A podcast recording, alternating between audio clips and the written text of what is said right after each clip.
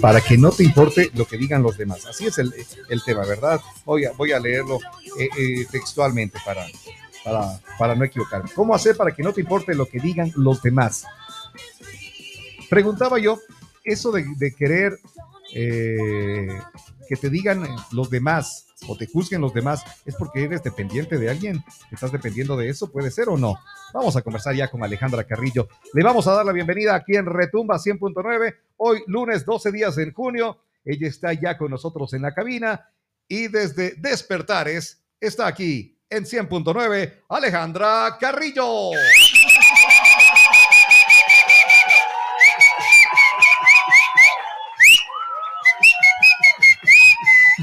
Alejandra, buenos días, qué gusto, una nueva Hola, semana Doc. que podemos Buenos estar días. contigo. Buenos días con todos a los que nos están escuchando, obviamente a los que están aquí. Siempre, como ya saben, un gusto estar aquí con ustedes los días lunes. Chévere. Y a ver, ¿es dependiente eso el estar esperando de lo que te dicen los demás? Bueno, una cosa es complacer a los demás, Ya. ¿no? Que es muy diferente. Y otra es justamente no hacer las cosas que quieres hacer por el que te Por el dirán. que dirán. Ajá, exactamente, es muy diferente, ¿no? Si terminamos complaciendo a las personas, ahí podríamos decir que justamente es por apego emocional. Termino Ya. complaciendo para que el otro no se enoje, para que el otro esté Se feliz, etcétera, etcétera, ¿no? Entonces ahí sí nos inclinamos a las famosas dependencias. Pero cuando realmente me importa mucho lo que el resto diga sobre mí, entonces tal vez se podría alejar un poco de la... Porque sería con todos, ¿no? Hay mucha gente que le importa el qué dirán, pero de todos, no solamente de sí. un familiar o de una pareja o de sus amigos, Oye, sino pero- en general. ¿Será que eso es más acá? Porque, a ver, si va una chica ahora con una minifalda increíble, enseñando sus piernas, pero así, eh, acá Sí, sí, sí. Todo el mundo, ve, le ve, ¿qué, qué, qué es eso? ¿Por qué? Ha bajado. ¿Qué será? Y, y empiezas así, porque Así es, así es, es. es bueno para juzgar. Quizás en Quito no se da mucho eso, quizás en otras en otras partes, qué sé, si le ven a un rockero, ponquero, lo que sea, Mm. no les importa. Ah, y Cada es quien- bueno, es bueno justamente topar esta parte, ¿no? Porque, por ejemplo, los papás cuando tienen un hijo adolescente, ¿qué pasa? Lo primero que dicen es, es que yo no quiero que se ponga aretes, es que ya se ha tatuado, es que se viste con pantalones anchos. Yo tengo muchas mamás que vienen con la preocupación a consulta y que me dicen, no sé si a mi hija le gusten las mujeres. Y yo le digo, ¿y por qué tiene esa duda? Porque le gusta vestirse con pantalones anchos. ¿No? O sea, el estereotipo de lo que pensamos, A- que a la eso. apariencia, ¿no? O sea, la apariencia realmente a veces ¿Qué nos van a decir engaña, los ¿no? vecinos? ¿Qué va a decir la gente? ¿No? Entonces ahí es como nos importa el que dirán. Y lamentablemente muchas de las personas que viven con este el que dirán, que creo que todos en algún momento hemos pasado por esto, el vivir por el que dirán te hace como un retroceso también en tu vida, porque puede ser, yo no hago esto, yo no me divorcio, porque qué va a decir la gente, Claro, ¿no? Entonces prefieres que te masacren dentro de casa, que te traten mal, que llegue borracho siempre, pero no, pues qué va a decir la gente, ¿no? Muchas, muchas mamás, ¿no? Tienen hijos con algún tipo de problema, autismo, retraso mental, con alguna discapacidad, y no muestran a sus hijos o no permiten que sus hijos avancen por el qué dirán, ¿no? Sí. Muchos papás no aceptan que tal vez sus hijos eh, sean homosexuales o sus hijas lesbianas porque ¿qué va a decir la gente? ¿No? Entonces, cuando ya esto empiezas a, vi- a vivir en un mundo del qué dirán, ya se vuelve muy, muy problemático porque no puedes tomar tus decisiones, no puedes avanzar en tus negocios, en lo que tú quieres, no puedes ser tú mismo. Oye, porque pero- qué dirá la gente. Pero hace un momento decíamos, eh, eh, bueno, el que no te importe lo que digan las demás personas, pero tampoco el, por ese que no te importe, afectar. Exactamente. otras Eso ya es ego- egocentrismo, ¿no? O Ya. sea, yo hago lo que a mí me da la gana y hacer el resto que se Se friegue, friegue el ¿no? O sea, eso ya es egocentrismo. Pero está bien hay veces ser egoísta, que es muy diferente, que en alguna vez ya topamos el tema. Egoísta es, por ejemplo, si yo sé que mi familia es conflictiva y que el día del padre o siempre están borrachos o siempre hay un problema, lo siento mucho, pero no voy a ir. Así, Entonces termina siendo es que eres egoísta, ¿no? Claro. No compartes con la Así familia. es. Entonces hay veces está bien ser un poco egoísta. Pero si tú, en cambio, piensas solamente en bienestar personal, en bienestar propio y no te importa lo que el resto hacerles daño a la gente, entonces ya te vuelves egocentrista, Ya es, ¿no? ya es a- hacer daño a, la- a las personas, ya es Hacer mal. daño, así Claro. es. ¿no? Mientras, Entonces, mientras tus ac- acciones no afecten a los demás, está bien para Está ti, bien. ¿no? Hay mucha gente que lamentablemente hombres y mujeres, porque yo he visto todo tipo, que no quieren ponerse un negocio porque no, ¿qué va a decir la gente? Pero eres buena para cocinar, no, pero es que, ¿qué va a decir la gente? O sea, detrás de una cocina, no. Las carreras universitarias, ¿no? Papá doctor, abuelo doctor, el hijo tiene que ser ¿Tiene doctor. que? Pero a mí me gusta estudiar para chef, a mí me gusta cocinar. Pero ¿qué va a decir la gente, hijito? No, no, no, no, no.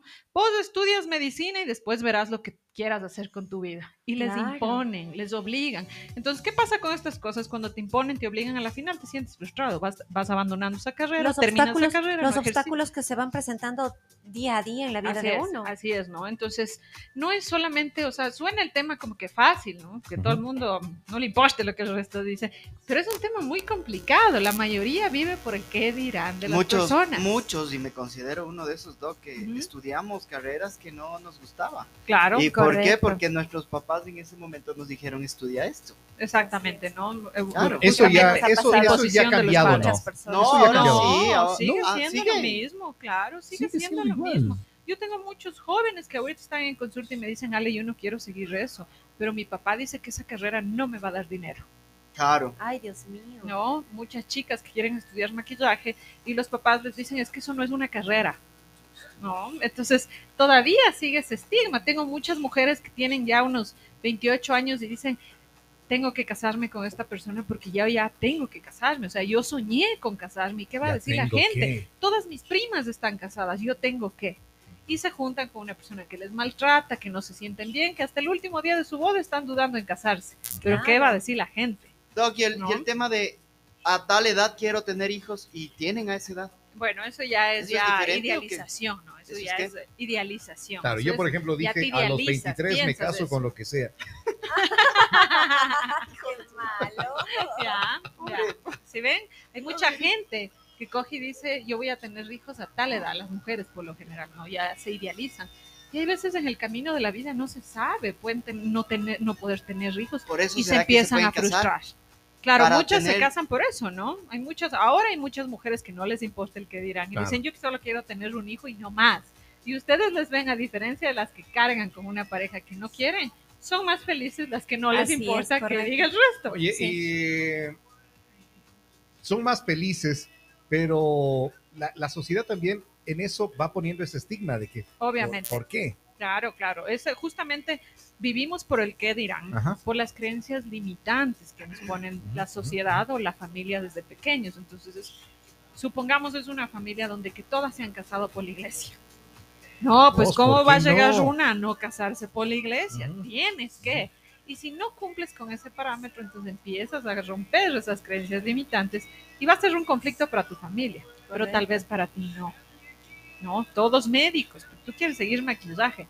Tal vez tú seas feliz con esa carrera, pero tal vez tu familia no. Pero si venimos, yo siempre digo, ustedes vinieron solos al mundo, solos nos vamos a morir. Así Tienes que es. hacer verdaderamente las cosas que tú desees. Eso que puede, tú quieras. puede sonar egoísta, pero es cierto, es una Es- realidad. suena egoísta, pero ¿por qué suena egoísta? Porque eso nos puso la sociedad. Porque de ahí eso no es ser egoísta, estudiar o hacer lo que yo quiero. Pero, No, o sea, la- me refería a lo que decías tú ahora de que yo nací solo, Sí. solo me voy a morir, porque no es que porque ahora tengo pareja, el rato que me muera voy a ir de la mano. con- Vos te tienen que enterrar conmigo. No, o sea, Yo cuando me muera me tienen que enterrar con mis perros nada más. pobres tus perros, de ellos que, que siguen Que vivos. van a que- vivir 30 años más. No, o sea, yo digo igual eso, ¿no? Eh, nací solo, solo me voy a morir. Claro, es que es verdad, Suena a egoísmo, pero, no Pero es egoísmo. así. pero es, es Miren, cierto. es, es esto, por ejemplo, yo el otro día puse una encuesta justo en Instagram y les preguntaba, ¿quién es primero? ¿Tú, tu pareja o tus hijos? Yo. Y muchos No. han de haber puesto mis Y hijos. muchos primero hijos. Claro, pusieron mis hijos. mis hijos. el alali. Cuando no es Claro. así, o sea, para que tu hijo esté bien, primero tienes que estar tú bien, porque si tú a ti te ve bien en Lo una carrera que te gusta, te ve feliz, va a decir yo quiero Lo ser que habíamos así". hablado hace, hace algún tiempo, el quiérete tanto tú que puedes compartir ese amor a otras Exactamente, personas. ¿no? Entonces, incluso Exacto. en familia, primero somos nosotros, si estamos casados, segundo va nuestra pareja y tercero van nuestros hijos. No, eh, topamos, Pero la- topamos- las personas no hacen eso, poner a la pareja en, en me acuerdo ese que en topamos ese puesto. tema contigo cuando fue lo de Alejandra Jaramillo, ahí sí, no, de mañana te estaba anunciando como Alejandra Jaramillo. Eh, ella dijo eso, de que para ella primero está su pareja y luego los hijos y le cayeron, le dieron palo en las Palo, redes, que cómo palo. va a hacer eso. Claro, Claro. mala mujer, ¿no? Claro, ¿cómo va a Una mala eso? ¿Cómo va a decir eso? Pensando primero en la herida y... Pero Doc, eso es porque nos enseñaron desde chiquitos así. Claro, o es que justamente se a nuestros una padres le enseñaron así, a nosotros nos enseñaron así y nosotros seguimos haciendo eso. Ujú. Cuando Se Bien llamada, bien llamada cadena, ¿no? Claro, Bien por llamada cadena. uno tiene que tener una buena seguridad, una buena autoestima para que tú puedas romper con esos patrones de creencias limitantes, de creencias que pueden ser de Eso tu podría familia. ayudar incluso hasta para nuestros hijos, ¿no? ¿Cómo Claro, podemos educar para que justamente obviamente. esa cadena ya no tenga se más? rompa esa cadena, ¿no? Exacto. Hay mucha gente que dice, miren con tres, cuatro divorcios y no les importa. Pero ¿qué están haciendo con sus hijos? Les están enseñando a que cuando ya no haya, so- ni siquiera cuando no haya solución, sino que simplemente sueltes rápido, sea, que dejes las cosas, ¿no? Que no luches por esas cosas, ¿no? Entonces, Pero es bueno luchar El- por eso. siempre y cuando los dos quieran luchar. Porque si Ah. uno está remando ahí solo, tienes que abrirte de Y ahí. la o otra sea, si alguien está viene y te dice, no ahí. quiero estar con vos, Ya no. pero es que, pero es que podemos intentar. Ábrete de ahí. Ajá. Correcto. Si tú realmente tienes una pareja donde que salga todos los fines de semana a emborracharse y a ti te moleste, ábrete de ahí, o sea, dile o cambias esto o chao, Claro. ¿no? Pero hay muchas mujeres que dicen, no, es que yo le voy a hacer que él vaya a terapia y vienen obligados, ¿no? Muchas Claro. parejas. ¿Qué pasa? Que ellos vienen por complacerle al esposo y que ya no le siga molestando. Y a la final, Sí. ¿qué pasa? Siguen haciendo lo mismo. Porque ellos no eso. tienen deseo de cambio, ¿no? Y la mujer es, pero es que él- es que llevándole a terapia, y yo siempre les digo, miren, yo no puedo hacer milagros. Si esa persona no quiere cambiar, o sea, no va a cambiar. ¿Y qué pasa con muchas de las parejas? Cuando yo les confronto, les digo, yo soy muy directa en terapia, o sea, las personas que van conmigo a consulta saben que yo soy muy directa. Muchos, muchos dicen, es que ya las debes pagado a la psicóloga para que te diga eso, ¿no? Otros dicen, es que como es tu amiga, te ha de haber dicho eso. Es que vos ya le conocías desde antes a la psicóloga. Y no es así, pero a mí me gusta ser muy frentera. O sea, si yo estoy viendo que esa pareja no quiere cambiar, yo te voy a decir, ahí No estás es. mal, tienes no que es. salir de ahí. Porque tienes que ver por ti, no por lo que el resto diga. Hay muchas parejas que no se separan porque llevan años, pero han sido años de desgaste. Y no toman la decisión porque dicen, chuta, es que la gente que va a decir Después cuánto de tantos tiempo años, claro. juntos?" ¿no? Entonces, para tomar decisiones, para que no nos importe lo que el resto diga, realmente tenemos que tener una autoestima bien puesta, digo yo, ¿no? Una seguridad bien grande. Y si por último alguien te critica, trata de coger lo mejor de esa crítica, o sea, que sea una, bueno, ninguna crítica es constructiva, pero lo que tú puedes hacer es tratar de coger Eso, eso, esa esa es otra cosa también, ¿no? Ninguna crítica es constructiva. Ninguna porque es dicen, constructiva. eh, una crítica constructiva. Nada, no, estás criticando. No, no, no, es crítica, es crítica. Yo tengo muchas abuelitas y muchas mamás que se equivocan en esto y cogen a las hijas, es que estás gorda. Eh, después vienen con problemas de trastornos de alimentación. Pero ¿por qué me dicen? Pero porque usted le está diciendo Claro. que está gorda, pero es Ah. que yo le digo por el bien de ella. No, crítica es crítica. Oye, y si te pones a ver a esa, a esa mamá o esa abuelita, también le dijeron lo mismo. Claro, son patrones. Otra vez vamos con las creencias también le dijeron lo limitantes. Es una cadena, ¿no? Es una cadena esto. Y tú tienes que tener justamente ese poder para coger y romper. Miren, por ejemplo, yo no. Ustedes van a ver la diferencia conmigo, con muchos otros psicólogos. En consulta les ves con tu mandil blanco, con tacos bien arreglados. Bien. A mí en consulta me vas a ver en zapatillas, como soy yo, o sea, tratando de ser empática hasta contigo. Si yo quiero enseñarte que seas tú misma, pues también tengo que ser yo igual. ¿no? Entonces hay mucha gente que dice los psicólogos no pueden abrazar. No, es mentira. Yo cuando veo a alguien que está llorando, pues me levanto y le abrazo y lloro con esa persona también, porque hay que aprender a ser empáticos para conectarse con esa persona. ¿No? Entonces, yo la verdad dejo mucho el que dirán. Y la verdad creo que por eso a mí me ha ido bastante bien. Yo no estoy pensando en lo que el sí. resto diga. Yo soy así, el que no le gusta, pues que no venga conmigo y punto. Que no sea amigo mío y punto. Soy como quiero ser, la que Soy quiera que me quiera, soy. la que no, que no me quiera. Exactamente. Sí. ¿no? Así de fácil. Pero para eso uno tiene que construir, porque no es que yo fui así. En algún momento yo también viví mucho las críticas y esas críticas me llevaron a hacer cosas que tal vez yo no pensaba, porque son ideas negativas que te meten en la cabeza, ¿no? O sea, que no eres bonita, las redes sociales no se les ve a las Sí. mujeres despampanantes, con unos cuerpazos. Que a veces tú no lo puedes lograr, o sea, si trabajas, eres mamá, es complicado que puedas tener un espacio para ejercitarse cuatro o cinco horas a menos que tu marido te mantenga. ¿no? Y tal vez así tampoco, ¿no? Entonces, Sí. Si tú vives en ese mundo y las chicas ahora, las jovencitas, entras, son los famosos filtros, ves las mujeres, la Shakira tiene miles de años por poco y tiene un cuerpazo y quiere ser como ella, te, te empiezas a coger esa crítica porque dices, ¿por qué yo no puedo ser así?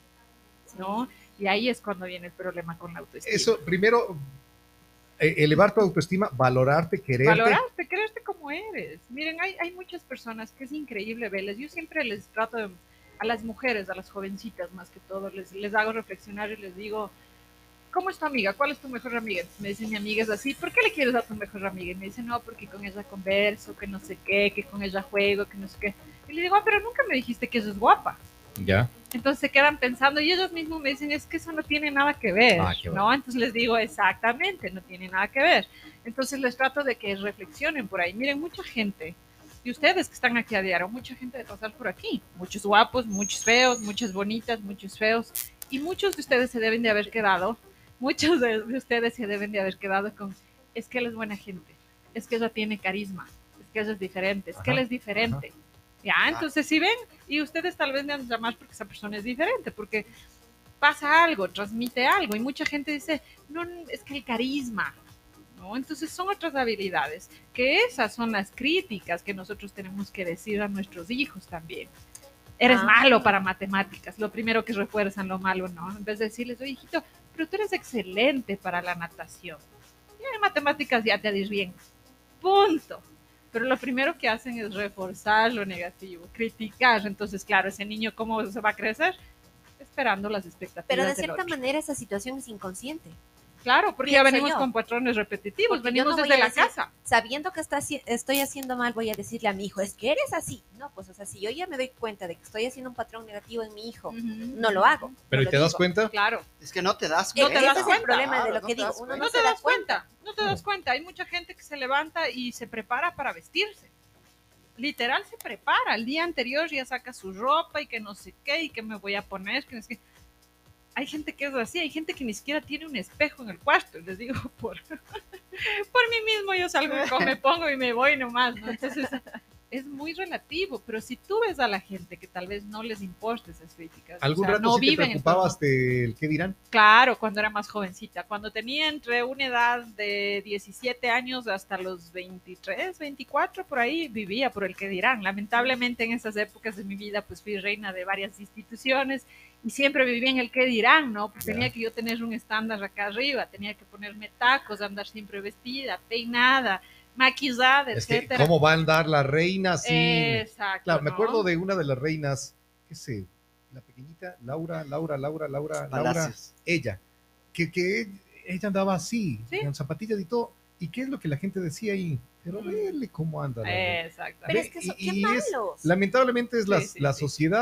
Las sociedades, ¿no? eh, la que va así Claro. con eso. Claro, y claro, yo viví con ese, ese tiempo esas críticas, ¿no? Hacia mí. Y siempre tenía que tener un estándar muy alto, ¿no? Pero ¿qué pasó? Todo eso fue como que un, yo digo, un cuento de hadas, o sea, literal, una princesita ahí disfrazada, pero no era yo misma. Y cuando me golpeé, me golpeé dura, porque vivía las expectativas de los otros, del qué Ya. dirán. Y eso es lo que me ayudó, pues, a decir, no más, o sea, hasta aquí no más. ¿Cuándo, ¿Cuándo te puedes dar cuenta de eso?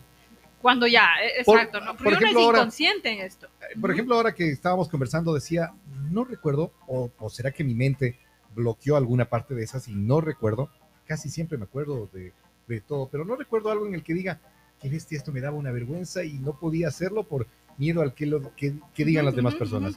Eh, trabajé en radio desde los 17 años, antes estaba en, en el colegio y esto, y no, no recuerdo una parte que diga, qué vergüenza ¿En qué tenía de hacer fue? esto, qué momento tenía. Quizás Ujú. puede haber sido así, pero ¿cómo te das cuenta tú de algo eh, para que, por, por ejemplo, como te digo yo, o se bloquea y lo dejaste ahí, o cómo superaste eso y avanzaste? Claro, porque lo que decimos es justamente no te das cuenta de esto, es Claro, inconsciente, ¿no? sí, o sea, sí. te enseñaron siempre a hacerlo así que tal vez ni siquiera te das cuenta, pero ¿qué, ¿en qué cosas chiquitas te puedes dar cuenta, no? Las mujeres es fácil. Ya te sientes fea, te sientes gorda, te sientes mal, te ves en el espejo, nada te queda, o sea, ya se vuelve un problema, ¿no? Hay mucha gente que incluso empieza con cirugías y no le basta una cirugía y empieza Y otra, otra, y otra. otra, y Se otra. empiezan a poner, un montón claro, de- se empiezan a poner las ropas súper flojas, dietas excesivas, ya, ya es un problema. Y ahí tienen que tener mucho foco de atención las mamás de adolescentes, ¿no? Que están con este problema, no quieren ir a la piscina, les encanta ir a la Oye, piscina, pero por ponerse terno baño y, no lo y van. si son así de conflictiva la situación, eh, papá o mamá viene y le dice, oye, ah, esto está pasando. No, Claro, la negativa, pues no, ¿qué te pasa si eso a mí?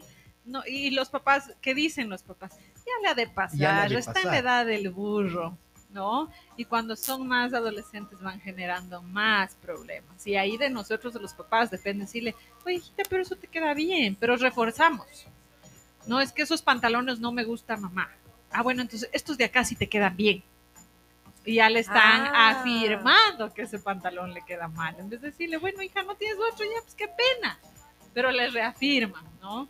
Entonces, ahí son las cosas. Ahora, los hombres, ¿cómo pueden darse claro, cuenta? por ejemplo. Los hombres empiezan a frustrar en otra cosa de lo que ustedes son más vulnerables, en la parte de proveer, se estancan en la parte de trabajo, estudios, es como que quieren, pero no, no lo pueden hacer y tienen la idea así, intentan, pero es como que no, no, mejor no, mejor el siguiente mes y ya tienen problemas de procrastinación. Entonces los hombres, yo pensaría hay veces que es más fácil, no es así, porque los hombres por último, el qué dirán de la parte física, para ellos tal vez es más fácil, ¿no? Para Sí, una mujer, en cambio, es más complicada la parte difícil. física, ¿no? Pero ¿qué pasa con el hombre? Si nos vamos por la parte, incluso los países ahorita como están, creo que todos a nivel mundial con problemas de trabajo y cosas así, ellos se enfocan en esto, es como que se estancan ahí.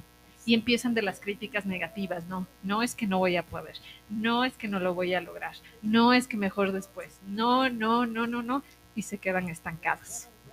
¿no? En cambio, la mujer intenta salir, pero obviamente por los problemas de autoestima tampoco lo logra. ¿Y ahí qué pasa? Se terminan juntando un hombre y una mujer con problemas de autoestima para apego emocional o dependencias emocionales. De ahí es de donde salen estas famosas relaciones tóxicas, ¿no? Claro. De ese problema que tenemos, el uno de estancamiento y el otro problemas de autoestima. ¿Qué tiempo te tomó a ti darte cuenta?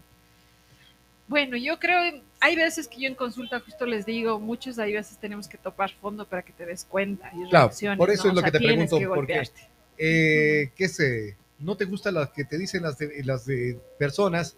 Y lo que haces es alejarte de esas personas, porque no quieres no quieres que te digan eh, lo que están diciendo. Y, es- y en parte está bien, porque si tú no, no, no te, eh, del tema que hablamos, no quieres o no te afecta lo que las demás personas dicen de ti, no, no te acercas más donde esa gente que va destruyendo, destruyendo. Pero eso tal vez harías tú. Otra persona no va a hacer. Es más, hay Eso, muchos ¿cómo que con, hay muchos que con los familiares se dan cuenta que la mamá es la primera que la critica y están ahí. Es que tengo que ir a ver a mi mamá, es que tengo. Ahí vamos a la colocación de límites. O sea, tienes que decidir, coger, decir, ¿sabe qué, mamá? A mí me gusta venir a verle a usted, pero cada vez que habla de mi cuerpo, o sea, eso no me gusta. Ya, párele, o sea, ya basta. Yo les cuento una historia muy O sea, personal. poner límites, tuve dices tú. colocar límites. Y yo me acuerdo cuando estaba en estas épocas que les decía, yo, a mí siempre me ha gustado estar de zapatillas, siempre me ha gustado estar sport. Ya. Y Cómoda. tenía pues zapatillas en todos los colores, ¿no? Y mi mamá no le gustaba que me ponga porque era reinita, pues no podía andar con zapatillas. Claro, Un día cogió todas mis zapatillas y, Y botó. botó. No. Ah, Me botó todas las zapatillas con tal de que yo no me ponga, ¿no? Entonces, obviamente ahí era más joven, Cristiano. vulnerable, me aguanté. Pero ahora cuando ella viene y me dice, oye, hijita, pero ¿cómo atiendes así a la gente? Le digo, mamá, soy yo. Y si no le gusta, tápese los ojos. Déjeme tranquila. Pero es que o sea, ¿cómo- a mí me gusta ¿Cómo entienden así. esa parte de nuestros padres? Obviamente se te va a armar Ay, tremenda no. pelea, ¿no? Pues se Sí. van a enojar. Porque a mí me ha dicho, no hay cómo decirte Pero nada. si yo te parí, Sí, Es sí. que es verdad, Eres ese- una grosera. Es ese, yo te parí. yo que Hay, te hay- hay algo, hay algo que, hay algo que creo que los padres nunca van a cambiar, es esa parte cuando uno hace algo. Es Sí, que sí, por sí. tu culpa estoy sufriendo. Claro. Sí. Sí. por mi culpa no sufre, quieren sufrir porque quieren Pero sufrir. Oye, pero es justamente que tú, eso, esa parte, esa parte es la que tienes que coger. O sea, por su culpa, por su culpa usted. Pero hay muchas personas que en vez de no decir, porque obviamente te van a caer por ahí encima, pero puedes pensar y decir, pues sí es culpa de ella. Y coger y retirarte y que no te afecte esas cosas que hacen. se quedan o en la pelea o aguantándose. Ujú. En No. este caso con los, con los, vamos a ser muy, muy enfáticos, en cuestión de papás, es muchísimo más difícil y complicado por la edad, por cómo crecieron, es, por toda su, su vida tratando Sí, de la sí. misma manera. El, en- el, el enderezarse, si se podría decir así, mal llamado, en esto, de, de, de, de dejar de, de, de, de victimizar a las personas, No van a cambiar. No cambian, No van a cambiar. Yo soy así, así me de morir. dice. Y es que lamentablemente por la Así edad, vive. Es ¿verdad? que claro, ellos, ellos sí pueden decir es en esa parte, fuerte. yo soy así, así Y me así tienes me que de querer. morir. Pero a nosotros, Punto. ¿por qué no cambias? O Claro. sea, Pero miren, ahí qué es lo que, qué es lo que uno tiene que hacer. Solamente de ti depende si coges esa crítica o sueltas esa crítica. O sea, solo de uno depende. Si viene y me dices lo que les contaba. Pero si yo cojo y digo, chuta, sí, no, no me han de querer, han de decir que soy fachoso, y empiezo a cogerme esa crítica, te acabas. Pero si yo cojo y digo, vea mamá, póngase una bendita en los ojos y punto. de hecho, yo, yo, yo, yo voy, no me después de que afectar. acabo el Claro. colegio a los 18 años, yo me pongo arete. A los tres días mi papá me hizo sacar. Y nunca más me puse. Y te juro que toda la vida me gustó. Te juro, toda la vida. Y hasta ahora digo, Guau. ¿será que me pongo ahora? Ya estoy mayorcito. Ya, ya. imagínate, Ya. ya hasta ahora. todavía, hasta, hasta ahora piensas en el qué te va a decir. Es que de la, y lo- el ahora. tatuaje yo me voy a hacer tres tatuajes que los tengo ahí. Eso sí me voy a hacer porque me voy a hacer. No me importa lo que me digan. Miren, yo una vez. Pero lo- tatuajes, usted me dijo, ¿se acuerda? Sí, sí, sí. Lo del tatuajes. hasta ahora. Miren, a mí me pasó. a mí me pasó eso, los tatuajes. Un día viene una mamá a consulta con un adolescente y me dice. Es que vengo porque mi hijo se quiere tatuar y justo estaba con manga corta, ¿no? Y yo, Ay, que venía que a taparme porque tengo ese tatuaje ahí visible. Y después le dije a la mamá, yo, o sea, sí me tapé, ¿no? Y después conversé con la mamá y bueno, yo era la primera vez y después le pregunté, ¿y usted qué piensa y cómo trabajé con su hijo? Y, no, me parece súper bien, que por eso me recomendaron que no sé qué. Y yo Oye, dije, si ve que un tatuaje no nos define quiénes somos. Y se quedó con esa idea y dijo, es, sí, es lo, que, verdad". lo que hice yo ahora, por ejemplo, acá, mientras Tuco decía que quiere ponerse el arete, es parte de los estigmas que tenemos acá. O sea, de que ah, arete, ta, na, na, na, ya. Bueno, siempre- yo siempre- antes, ahora ya es más No, no, normalizado. ahora es Todavía hay mucha gente que Sí, piensa sí. eso. Todavía Sí, hay gente, todavía es hay mucha gente. Es más, pero todavía hay mucha gente que va en eso. Y es todavía la gente que va eh, juzgando y que también va a expectativas de qué le van a de juzgar qué a le él. van a decir al Sí. otro. Miren, hay muchos jóvenes ahora, ahora y siempre ha habido, muchos jóvenes que les gusta el ska, el punk, el rock, música más Ah. alternativa, ¿no? Pero ¿qué te van a decir? Los papás no les dejan ir a los conciertos, ¿no? Yo Ah. me acuerdo que con mi amiga, mi mejor amiga, a nosotros nos gustaba esa música también. Y en esa época era reina, pues, y siempre estaba de rosadito, moradito. Y nos íbamos al Quito Fest, al Ambato Fest, nos íbamos, y era yo un punto focal, ¿no? Porque parecía ahí nube luz, era... Pero a mí me gustaba hacer eso. Bueno, hasta No, ahora o sea, se hace eso. Doc, Hasta ahora pasa eso. Pero Porque ahí viene muchas veces las, las, las, las- reinas actuales de Ambato ujú. se les ha visto en algunos shows y dicen, y esa man, ¿qué hace ahí? Claro. Marihuanera de ser. claro, Sí. ¿se ven? O sea, ¿qué Claro. dirán? Pero imagínense Claro. que yo hubiera dejado de ir a esos, esos lugares justamente por el Dejar de vivir. Claro. A Dejar mí, de de pasar hecho- esas experiencias. De hecho, a mí me pasó, me pasó muchísimo. Yo la primera vez que tuve mi piercing fue a los 16 años, 17 años, el yequín. Mi mami mis- mismo me llevó. Pero yo siempre tuve la fascinación por estar huequeada por todo lado. Entonces mi mami me dijo, no, te voy a dejar hasta donde, hasta donde Ya. se vea prudente. Bueno, O sea, no sé. o sea- Ay, si no sabemos. No lo digas tanto ahí. así, ¿no? Me refiero a No los piercings. Ah, eh, eh, a ver, hablemos con propiedad. Acá hay que hablar, aquí hay que hablar seriamente, ¿cierto? Porque acá, Ella- acá no es necesario que le buliemos nosotros, No, ella no. solita. Ya, entonces, ¿qué es lo que pasa? Que cuando yo me, eh, me hice el primer, el primer piercing, me gustó tanto que quería eh, perforarme en otros lugares, en la ceja, en el labio, pero mi mami ya no me dejó.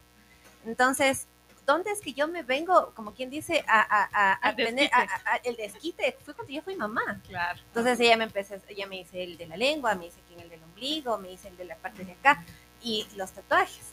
Por Que eso es que, también fue claro, con, con muchas- la autorización de mi Muchas mamá. mamás dicen, ahora actúa como guagua. Claro.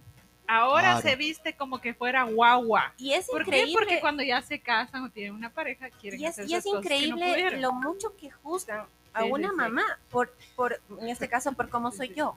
Porque, sí, por sí. ejemplo, a mis 32 años, yo tengo mis piercings, tengo mis tatuajes. ¿Y qué me dicen? Sí, ya sí, sí. sí es mamá.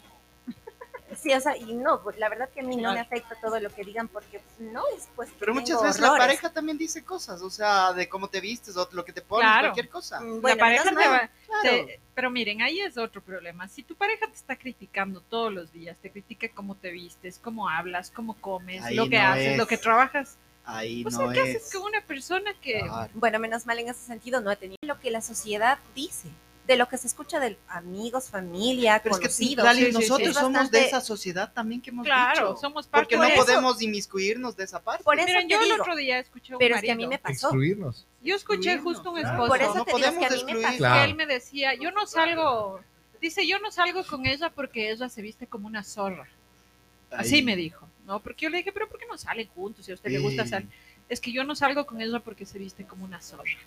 ¿no? Entonces, yo le dije al esposo, ¿usted sabe esto? Sí, me dijo. Le dije, ¿qué hace ahí? O sea, Claro. con una persona que te trata así, ahí tienes tú la culpa, lo que yo más de una vez les dije. Ajá. Tú tienes la culpa porque tú estás Se aceptando eso. encasillan en lo mismo cuando las mujeres que somos mamás salimos un ratito a discotequear Claro. con una amiga. Mm, Pero si ya eres mamá, ¿por qué sales? mm, Es sí, ya sí, sí. tienes marido, ¿por qué sales? Y los hombres pueden salir todos los fines Pero, de semana. pero lamentablemente el hombre sí tiene todo el derecho sí, de salir. Sí, teniendo mujer, teniendo dos. hijos y demás. La cuestión es que vamos derecho. a lo que se escucha. La cosa es el hacer de fin de se semana escucha. la discoteca. A lo que se Tanto el escucha. hombre como la mujer, porque está mal. Porque, Sí, no es- pero es porque que si tienes hijos, si es tienes más- pareja, porque tienes que salir Sola. sola. Todas las fines de semana. Claro. O sea, ya eso me voy, todos los fines Ah, de ya, semana. todos los fines Todos de los fines de Yo ya semana. estaba ya No, no, todos los con- fines de semana. Eh, Ale- a- Ay, Alejandra ya estaba. No, no, A ver, ¿a todos qué hora los tengo fines- turno? todos los fines de semana. O sea, eso es lo Sí, malo. sí, sí. Tanto Claro. el hombre como la mujer. Obviamente, porque hay muchos hombres que solo salen solos, pero todos los fines de semana, ¿sí? Entonces, Claro, sí, hay que aprender a tener independencia, pero parte a parte. Está con nosotros también eh, Frank. Frank Ordóñez. Buenos Hola, días, buenos días. Frank. Solamente un, un punto ahí. Por ejemplo, lo que estaban hablando acerca de los tatuajes y, y los aretes que una persona se hace después. Inclusive en, en la parte de la sexualidad es lo mismo. O sea, creemos, Mm. crecemos con tantos estigmas y tantas cosas que las, las mujeres tienen derecho, los hombres tienen derecho a ciertas cosas y las mujeres no. Ujú, ujú. Entonces, ¿Dos, ¿Tuviste alguna vez Todos. vergüenza de algo o del qué dirán? ¿Pensabas en el qué dirán? eh, cuando fui muchacho, sí. ¿Qué, Sí. por ejemplo? Por ejemplo, como decía el Tuco, eh, eso del arete, yo siempre había, me, me hubiera gustado porque utilizar arete. Cuando Nunca. Cuando cumplí 35 años me puse la arete. Aquí tengo algo huequito, como tú, yo no. No, bonita Qué no Por ejemplo, de eso de los tatuajes, mi hija, yo siempre le decía, mi hijita, tú, si tú te quieres tatuar, cuando seas mayor de edad, es tu decisión. Mientras estés bajo mi casa, igual a los 16 pues se tatúa, no. Ahora tiene como 7, 8. Pues. Ah, hay una pregunta acá. Dice, ¿ustedes creen que es correcto cuando uno, una es mamá, no puede desaparecer desde el jueves y asomar el domingo? ¿Eso no es igualdad en nada? El hombre, mientras más mujeres le dicen a la mujer, eh, le dicen perro, a la mujer, mientras más hombres, ¿cómo le dicen? Eso Ah, sí, sí, sí. Eso es, es justamente la crítica del otro, ¿no? O sea, miren, yo pienso que mientras tú estés de acuerdo con tu pareja y exista responsabilidad de las decisiones que tomen dentro de la pareja, estaría bien. Correcto. Pero si para el otro le está haciendo mal y le está afectando, obviamente tienes que ver qué es lo que pasa ahí. En la parte sexual, justo las mujeres, ¿no? El qué dirán. Muchas de las mujeres, yo en consulta tengo muchas mujeres que ¿Cómo dicen, voy a decir, no quiero esto? estar Porque, con claro, él o yo me siento incómoda o esto, es que yo he oído, es que me han dicho esto, es que por eso no me quiere. En la parte son muy, las mujeres somos muy reprimidas, ¿no? Acuérdense en que hace años cuando uno iba a comprar las toallas sanitarias te daban hasta eh, Envueltas en papel. envueltas en papel para que nadie vea, O en funda ¿no? negra. Te ocultaban. Es- Entonces, es ¿qué pasa? los Ahí vienen las preservativos. críticas. Porque ibas igual. eh, Claro. Te das cuenta que ahora las mujeres tienen preservativos en su cartera, cosa que antes podrían tener, pero no lo, no lo exhibían. Ya, pero esa puede ser una mujer que no le importa la crítica del resto. Correcto, correcto. Que entre a una farmacia y diga, deme tantos condones. pero, pero muy pocas. Muy pocas, por eso, Muy porque... pocas. O sea, capaz decía, que puede haber bastantes, pero no sabemos, Mm, porque ¿Por se quedan dirán? calladitas. Claro, claro. Pero entonces- Pero entonces ya no es lo que decimos que libres, se quedan calladitas y ya están Crítica. como tapiñadas. están- Claro. No, no, pero el rato de ponte de tener relaciones, vos no tienes y sacan ellas. A eso me voy, que muchas veces no pasa. Por el qué dirán. Sí, sí, Uy, por ¿qué el qué dirán? dirán. Es que Claro, muchas no de las veces los farmacia. mismos farmacéuticos, ¿no? Claro. Sí, sí, sí, sí, sí. Ah, sí. el, mismo farmacéutico. Ah, se van a Una farmacéutica. Porque Sí. bueno, Claro. sabemos que hay hombres y mujeres atendiendo en las farmacias, ¿no? claro. Entonces, Claro. la cara, el que, o sea, me imagino, no, bueno, sí. no, no me ha pasado, pero me imagino que, que las a una caras. pasó. O sea, ¿qué cara? cuando- la última vez que fuiste a comprar, ¿qué cara te pusieron? Es que yo no he ido a comprar. Ya. Sí, yo- No, yo pero me- sí yo puedes ir a al- comprar, por ejemplo, las pastillas anticonceptivas Ajá. o la, in- la inyección. Ahí y sí. personalmente te puedes ir súper incómodo. Te Sí, quedan viendo muchísimo. como que estás haciendo Y algo en parte mal. de lo de la sexualidad eh, con Frank, ese es otro de los problemas, porque, qué sé, acá a una cuadra tenemos un lugar, un sex shop, Ah, sí, sí, sí. y, y- y que, y que miras cómo lo tienen, lo tienen tapado, lo tienen, o sea, como que es prohibido, como que es ilegal, es. alguna cosa de estas, porque precisamente es que dirán, El que dirá. no te dejan, eh, desde el mismo local, no te da la, qué sé, La apertura, la confianza. Claro, es que es igual, otra vez el que dirán. Me imagino que esa persona cuando se puso el local debe de haberse cuestionado muchas cosas por el que dirán. ¿no? Entonces, Es que es, es- ni siquiera por eso, ¿se acuerdan las veces que hemos conversado de las cosas que yo, yo mismo en, mi- en, en mis cosas que yo he querido hacer, siempre he estado en esa parte de... Y usted es la que me Sí, dice, sí. haz, haz, haz. sí. Porque muchas veces es ese que dirán que nos, nos frena. Sí, pero mira, en esa parte del que dirán, tienes que soltarte porque a la final el que trabaja eres tú, el que construye tus sueños o algo para ti eres tú mismo. no Pero importe. si vives por la crítica y el que dirán, nunca vas a construir eso. Mucha gente no ha construido esas cosas, no ha tenido sus sueños, no ha sido feliz por el que dirán. Entonces aquí tienes dos caminos, o por último te importa lo que el resto diga, o por último empiezas a ser feliz con tu Muchas vida. Muchas frustraciones vienen de eso. Claro, del que dirán. te van a tener frustrado si sigues viviendo que dirán. ¿Cómo, eh, qué recom- le, le recomendaríamos a la gente para Bueno, que no la- viva con, ajá. esa, con ese trauma del qué dirán? Bueno, lo primero que tienen que darse cuenta, ustedes, yo como siempre les he dicho, después, después de habernos escuchado, en el día dense cuenta cuántas veces ustedes no hacen tal vez algo por el que dirán. Y si ustedes se dan cuenta que esto está siendo repetitivo y que yo no me fui a comer tal vez algo que me guste porque qué dirán que yo coma ahí o no me puse mi pantalón que me gusta por el que dirán o no estoy emprendiendo en mi negocio por el que dirán, entonces ya estás teniendo un problema. Perdón, cosas No. tan simples como, por ejemplo, ahorita la tienda en pijama. Mucha gente dice, no, es que estoy en pijama. ¿qué? Ah, sí, sí, sí. Sí. Claro, sí, yo me es voy en pijama a la tienda. Sí, sí, sí. Es que yo no puedo ir en pijama a la tienda. ¿Por qué? ¿Por qué? Entonces, O sea, no cómprate una linda para salir a la, a la tienda. Pues. No puedo ir así, tengo que dar y ponerme algo. O sea, Claro, y primero eso, ¿no? Y segundo, primero empiecen a valorarse, a quererse. O sea, cada vez que venga, por ejemplo, a las mujeres que tienen más problemas en la parte física. O sea, si yo estoy ahí es que estoy fea, ahí es que me salió esto, ahí es que no sé qué, ahí es que soy chiquita. En vez de hacerse esa crítica, empiecen, ay, qué bonitas cejas tengo, ay, mi cabello está largo, está bonito. O sea, en vez de ser criticonas con uno mismo, háganse una crítica constructiva, pero háblense bonito. Ale, nos dicen, comillas. buenos días, en un grupo de amigos me decían, toma, fuma o qué, no eres hombre. Ah, A mí Claro, nunca me ha imposición. traído eso, peor ponerme piercing o pelo largo o pantalones pegados al cuerpo o ponerme colores rosados. Pero respeto, no, no les critico a los que visten así. Ya. Y, y muchos tal vez no se visten por el que dirán. Ajá. y otro tal vez no lo critique. Si ven, o Oye, sea, pero, incluso ¿y las eso de los amigos que te dicen. Oye, toma o qué no eres hombre? Mm, Esos son de las personas que van eh, juzgando también. No, ahí lo que vas a terminar haciendo es si tú tomas, vas a terminar complaciendo al resto. No Ya. estás tomando por último porque a ti te gusta. Correcto. Mi ¿no? papá o sea, tenía, terminando mi papá que tenía un quiere. dicho, a mí me dijo eso cuando yo era muy pequeñita, me dijo, nadie te pone un te puñal en el pecho para que tú hagas Claro, algo. es que nadie te nada, obliga a si nada. no te gusta algo, no lo haces y punto.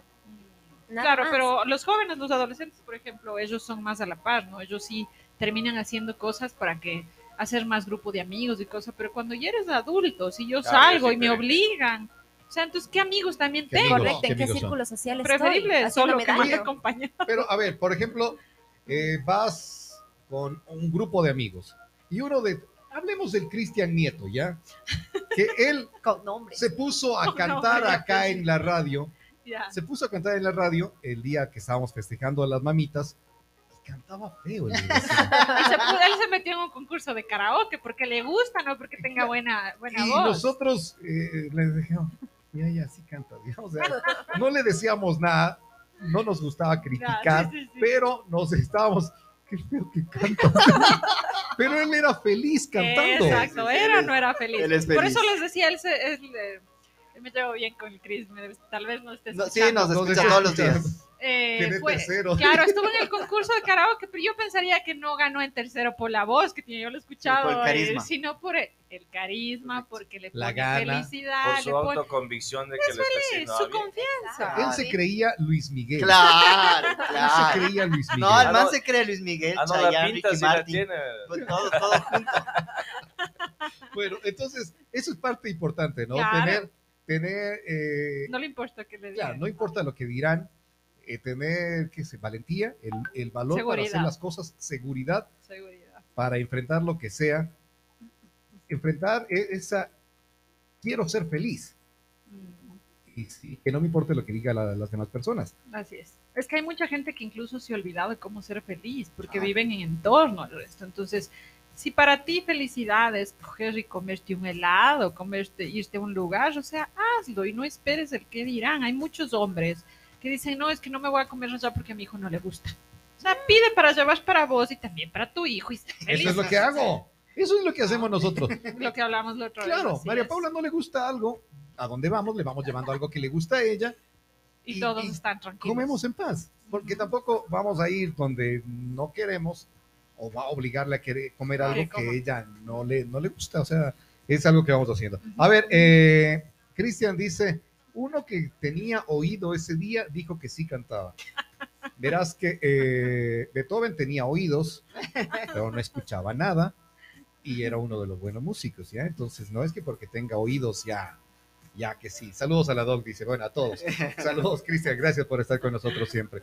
Eh, ¿Qué otra cosa pueden hacer para... Ya, cuando, no les cuando hay esas famosas críticas también, analicen la crítica, ¿no? O sea, si es justo lo que hablábamos, una ilusión, una expectativa, qué tan real puede ser para que esa idea le vote al otro, ¿no? O sea, vos no sirves para nada.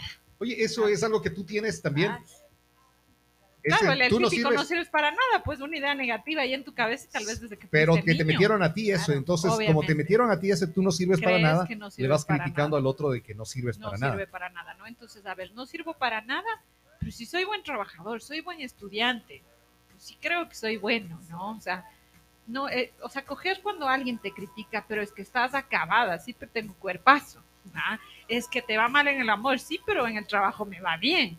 O sea, tratar de compensar esas críticas para que no lo tomes tan personal. O sea, no tienes que tomar siempre esas críticas como que son directas hacia ti, sino que tal vez esta persona tiene sus problemas, sus creencias, sus expectativas, y no es solamente contra ti, sino tal vez momentos, con sí. otras personas. Hoy vamos a conversar con Frank dentro de poco, eh, en este lunes sexual también, ahí, de- aparte de la psicología, el lunes sexual. Ah, no pusimos el intro hoy, ¿cierto? De, de No, no pusimos el No lo pusimos, fuimos directo nada más ahí con ella. Eh, parte del qué, del qué dirán es lo que vamos a hablar en el, el tema con el Frank dentro de poquito, porque eh, si una mujer gime, que es el, el tema que vamos a hablar, los gemidos, también, uy, ¿qué, qué- pero qué, le- Claro. qué dirán? de- ¿Qué, es, ¿Qué le pasa a esta man? Le Está matando. ataques. ¿qué es? Ah, le está dando ataque. ¿Dónde aprendió? Y, y tantas cosas que Claro, vas... porque los hombres igual dicen, no está fingiendo. Ajá. Ya ni saben cuándo sea de veras. Sí, sí, Pero sí. es que te- sería tema interesante. Y eso podríamos hacer ahí en- entre dos. La mujer que va fingiendo eso. Sí, sí, sí, hay muchas. O sea, yo en consulta todas me dicen que están fingiendo un orgasmo, ¿no? O sea, ya está tan impuesto esto de la cultura, o sea, de que una mujer y un hombre tienen que complacerse. Que ahí están los problemas que Y vienen. termina- hay muchas termina mujeres fingiendo. que no son así. Y le resulta fácil, porque qué sé, la mujer te, le va a resultar más fácil el, el- el mentir en esto. Eh, ¿O no? Depende. O sea, una mujer puede estar fingiendo todo lo que quieras o haciendo todos los ruidos que quieras, pero si es que no, no hay una verdadera lubricación es porque no le está No. Ya, bueno, ya vamos a conversar Ahí con es ella. donde se mide realmente. Muchísimas gracias, Alejandra. ¿Qué otro, qué otro consejo le daríamos ahí para, para ya cerrar? Bueno, yo pensaría que estos son los más importantes, ¿no? Ya. O sea, tener una seguridad en uno mismo, Seguridad eh, en ti, principal. seguridad en uno mismo, reforzar esa autoestima, no coger críticas personales y en verdad valorar esa crítica si es en serio o no. Ya. Esa es la, la- la más Esas son las, importante. las bases. Las bases. Sí. ¿Algo quieres eh, preguntar tú? No, interesante. Ha estado muy buena la recepción de la información. No, ya no va a leer. Gracias Alejandra, qué gusto haber conversado contigo. No te vayas, quédate con nosotros y, y- y- y vamos conversando los 20 gana, minutos que le restan, le restan al programa con Frank Ordóñez. Le damos la bienvenida. Está acá con nosotros en este lunes de sexo, Frank Ordóñez.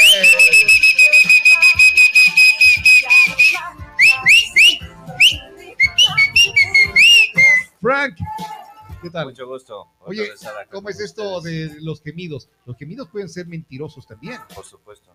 La mayor, mayor parte de veces son mentirosos. Hay muchas mujeres que, como ya hemos hablado antes, eh, el placer sexual que están sintiendo no es vaginal, sino clitorial. Ya. Entonces necesitan una estimulación más fuerte o simplemente de una de sensaciones más fuertes. Ya. Entonces pueden estar, eh, claro, gimen y ay, ay, pero en realidad donde se, donde, como les dije hace un ratito, lo que, donde se mide la verdadera excitación a la mujer es en su lubricación. Porque ella puede estar viéndoles al, al techo y gimiendo y el otro está contentísimo. Claro. Entonces no es, no son tan reales. O sea, ahí, nos sirve el de, mi amor, quéjate, ve esta de pintar. No, No, no, eso no, no, no Ya. cuenta eso. eh, eh, los gemidos, ¿qué, qué, es- qué son precisamente eso? A ver, ya, hablemos que no están fingiéndolo, que sí está sintiéndolo, que tuvo un, eh, una previa eh, especial y todo. Entonces,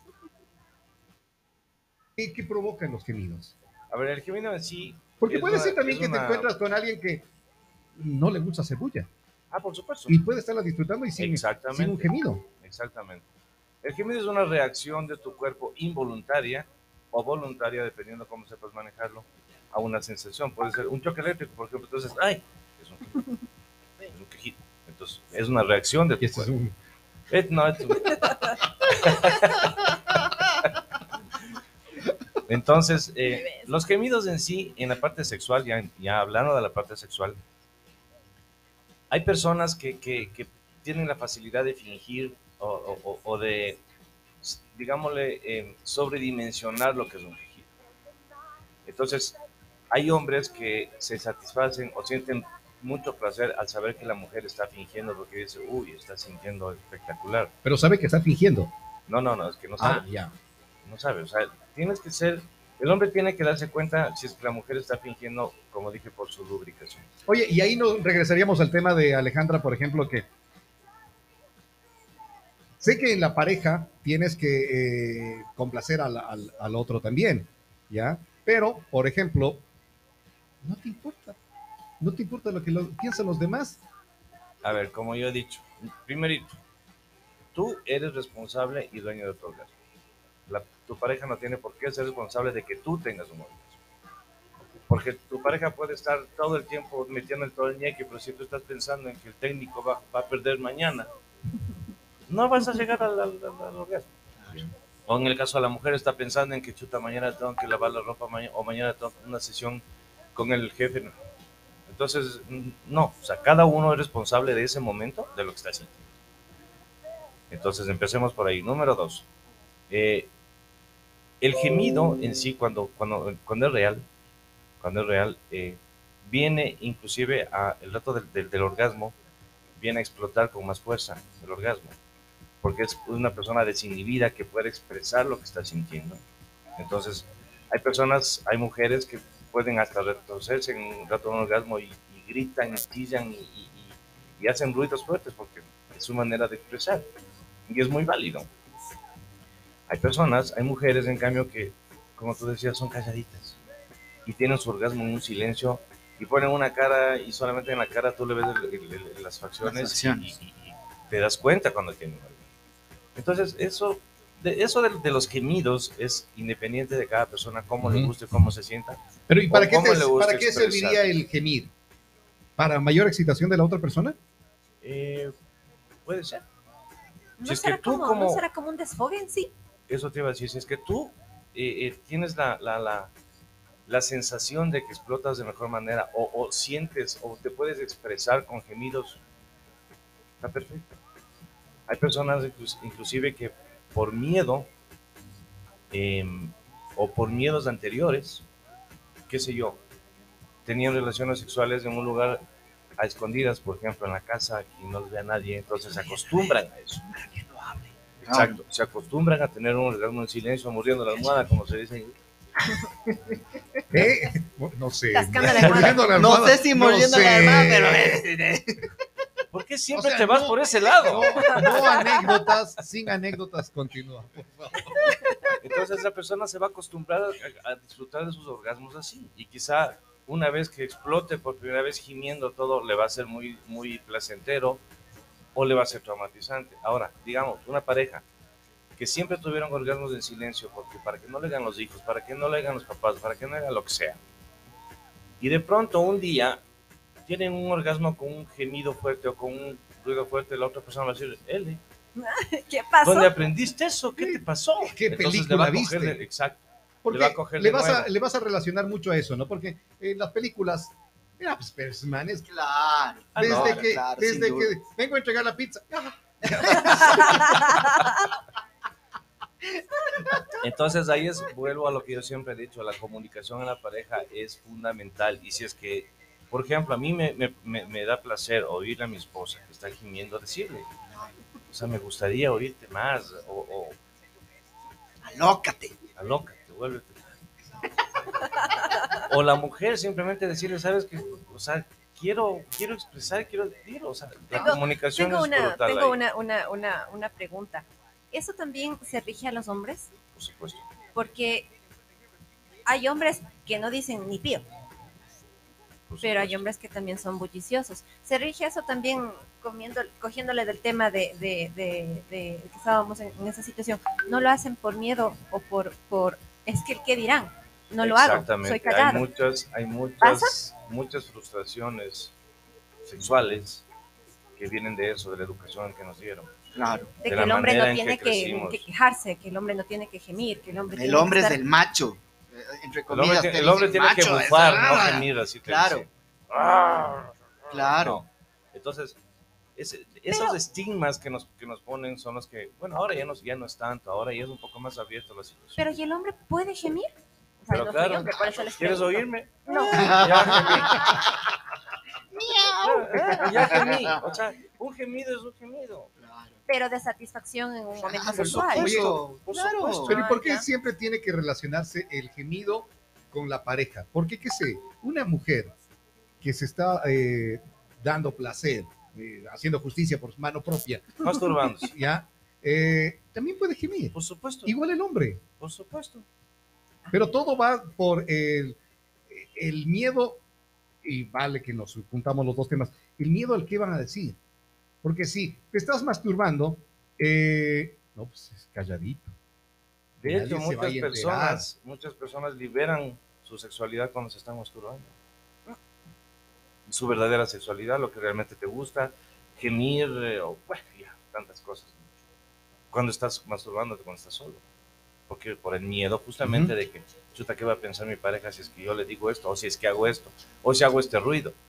Oye, es que a- además, eh, si tu pareja te encuentra, si tú le encuentras a tu pareja masturbándose, oye, ¿qué pasó? ¿Por qué? Si tu pareja te encuentra a ti, ¿qué pasó? ¿Por qué? Siempre va a estar esos, esos problemas en, en la pareja o, o no. Porque él te va a decir, oye, Aquí estoy. aquí estoy. O sea, si tenías, eh, Esa parte también es, es, es- la- la- o sea, las personas debemos entender que así tengamos una pareja, hay momentos en que uno necesita estar. una soledad. Por supuesto. Ah, Y todos tenemos derecho a ese momento. Absolutamente. O sea, eh, no tiene nada de malo, no estás haciendo nada de malo, no estás engañando a nadie. Es que Entonces- lamentablemente de eso de eso te pusieron de malo desde los abuelitos, lo que decíamos hace un momento con Alejandra, Sí. que viene repitiendo patrones y patrones, Por porque el supuesto. abuelito decía, ¿cómo la abue- La masturbación eso, siempre mis fue vista nietos. como algo Satánico. que llevaban a que te, a que te saquen Algo los lo demonios, peor, a que claro. te exorcicen. Ujú. Pero es algo, es un acto tan natural, tan natural que, por ejemplo, hay personas que dicen, no, yo nunca me he masturbado. Mentira. O sea, Oye, Ale, muy raro. Aprovechando muy que raro. estás acá todavía, eh, ¿te has llegado a consulta mamitas que tienen eso todavía así? Ve a mi hijo está masturbándose y esto, o ya, ya no. Bueno, más que mamás, tengo muchos hombres en consulta que tienen problemas con la masturbación, ¿sí? Y para ellos realmente es, mm, es como un tabú venir conmigo, que soy mujer, a hablar sobre ese tema, pero como la mayoría sabe que trabajo mucho también en adicciones, saben que a la final esto también es un problema de impulsividad que tienen. Entonces, tengo muchos hombres en consulta, pero ahí va el estigma, ¿no? Es mucho recelo, pero sí, sí hay, sino que la gente es igual, es algo No lo, quieren, no lo quieren hablar. no lo quieren. Sigue hablar. siendo el, el sexo un tabú. Así es. Por Sí, supuesto. muchísimo. Sí, eso es lo que hemos pensado y por eso hablamos, que sé, un lunes a la mañana hablar de esto. Eh, eh, muchos, como lo hemos dicho siempre, se espantarán, se espantarán, Correcto, sí. pero se tiene que hablar, se tiene que decir. Alguien- se- La semana anterior, la semana anterior nos enviaron un mensaje que decían, eh, gracias por educarnos con humor, porque sí, tratamos de irles enseñando cosas que vayas cambiando el chip de en esto, no, no son temas como eh, antes hablábamos, el que tienes que eh, no complacer a los demás, que no te importe lo que eh, vayan diciendo las personas de ti, sino que vayas siendo tú. Hablando ahora igual en esto, eh, en los gemidos, también, sé tú, diviértete, disfruta, sé tú. Exactamente. De hecho, te digo, cuando, cuando una persona, muchas veces, su autoestima eh, la recupera el rato de una masturbación. ¿Por qué? Porque cuando tú estás con tu pareja, muchas veces te frustras tanto, te, te bloqueas tanto que no puedes hacer esto, que no puedes hacer el otro, que la, la relación sexual no fue totalmente satisfactoria. Entonces te quedas con muchas cosas adentro y estás pensando, no, o sea, me hubiera gustado eso. Y muchas veces el rato que vas y, y, y te masturbas es cuando liberas realmente todo eso y sube tu autoestima, te sientes mejor, te sientes más tranquilo, aunque después muchas personas van a sentir el sentimiento de, culpa, de culpabilidad, de que no, pucha, no lo hice con, eh, con mi pareja, pero lo hice acá y, y se sienten culpables. Ojo, no tienen por qué sentirse culpables. Más bien, traten de que haya una comunicación con la pareja.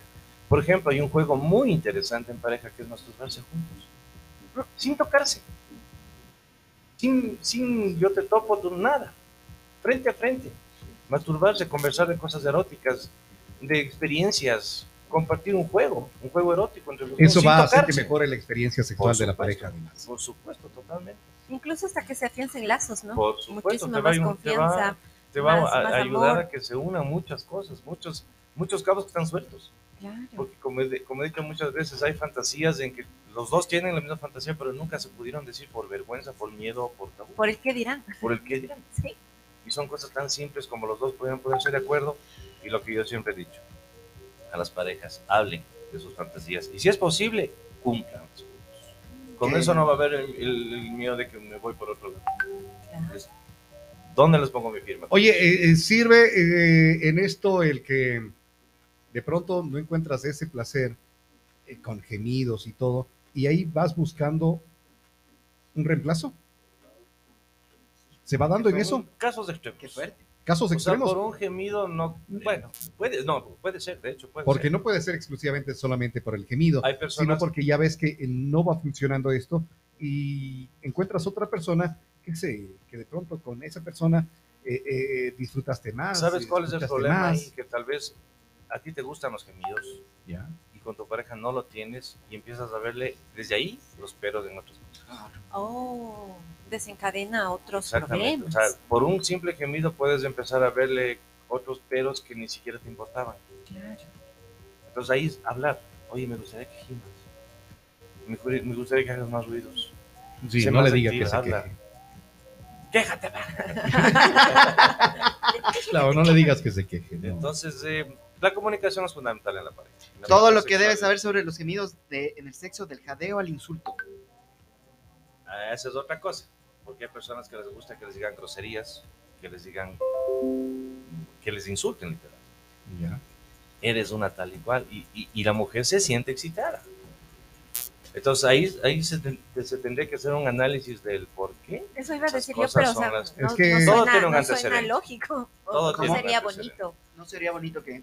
Que Insultos. te- te Que a una mujer Es que- le, le- o sea, ¿Por qué? personalmente yo como mujer. Pero es que a lo mejor es porque no te ha pasado. Alejandra, ¿qué o quizá opinión nos le puede pasó dar? y eso no le Claro. gustó. ¿Qué- Exacto. ¿Qué opinión nos puedes dar de esto tú? No es pensamiento. nada Por, eso es que... A ver, a escuchémosle, Alejandra. Bueno, yo lo que, lo que justamente estaba hablando aquí, lo importante es la comunicación.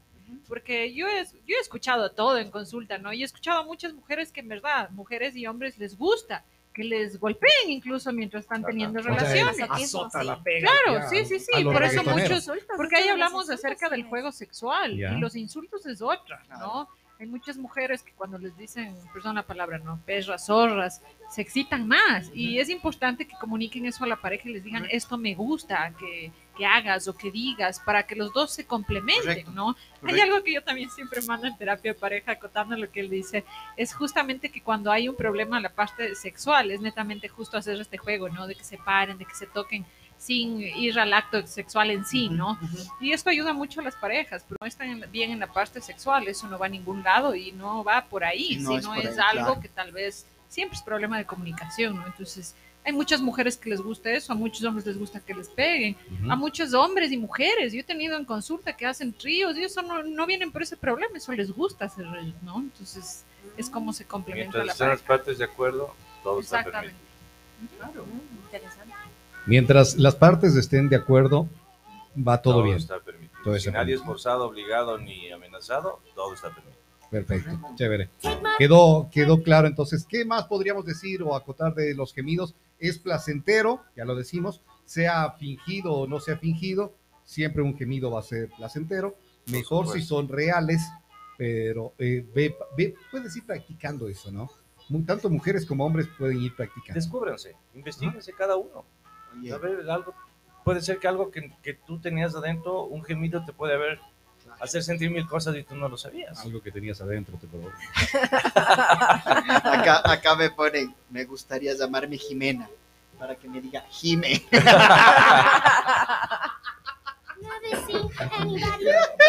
Perfecto, gracias Frank. Así, así es de venir con el tema ese y, y vamos desarrollándolo ahí ese rato. Gracias por tu visita acá con nosotros. Hoy Frank Ordóñez estuvo hablando de los gemidos. Alejandra Carrillo conversó con nosotros sobre qué, eh, cómo hacer para que no te afecte lo que las eh, demás personas opinan. Lo dijimos también, sin eh, afectar a los demás, sin afectar a los demás, no ser pequeño importista. Nos vamos. Chao, Tuquito. Chao, señor director, nos vemos el día de mañana. Esta fue una presentación de Hay Difference. difference, hay difference porque dos minutos. I Difference tiene la mejor tecnología a su alcance. I Difference. Ofrecemos una gran variedad de productos de calidad a precios asequibles. La satisfacción de clientes es nuestra prioridad número uno. Por lo que si hay alguna cosa que te gustaría solicitar, no dudes en avisar. I Difference está en Está Avenida de los Guaitambos y Berenjenas 180-101 y en el Mall de los Andes. Eh, más fácil. El Supermax en Ficoa. Eso. Ahí junto al Supermax en Ficoa, Ya que está la ahí de- está, eh, para que puedan ubicarlo.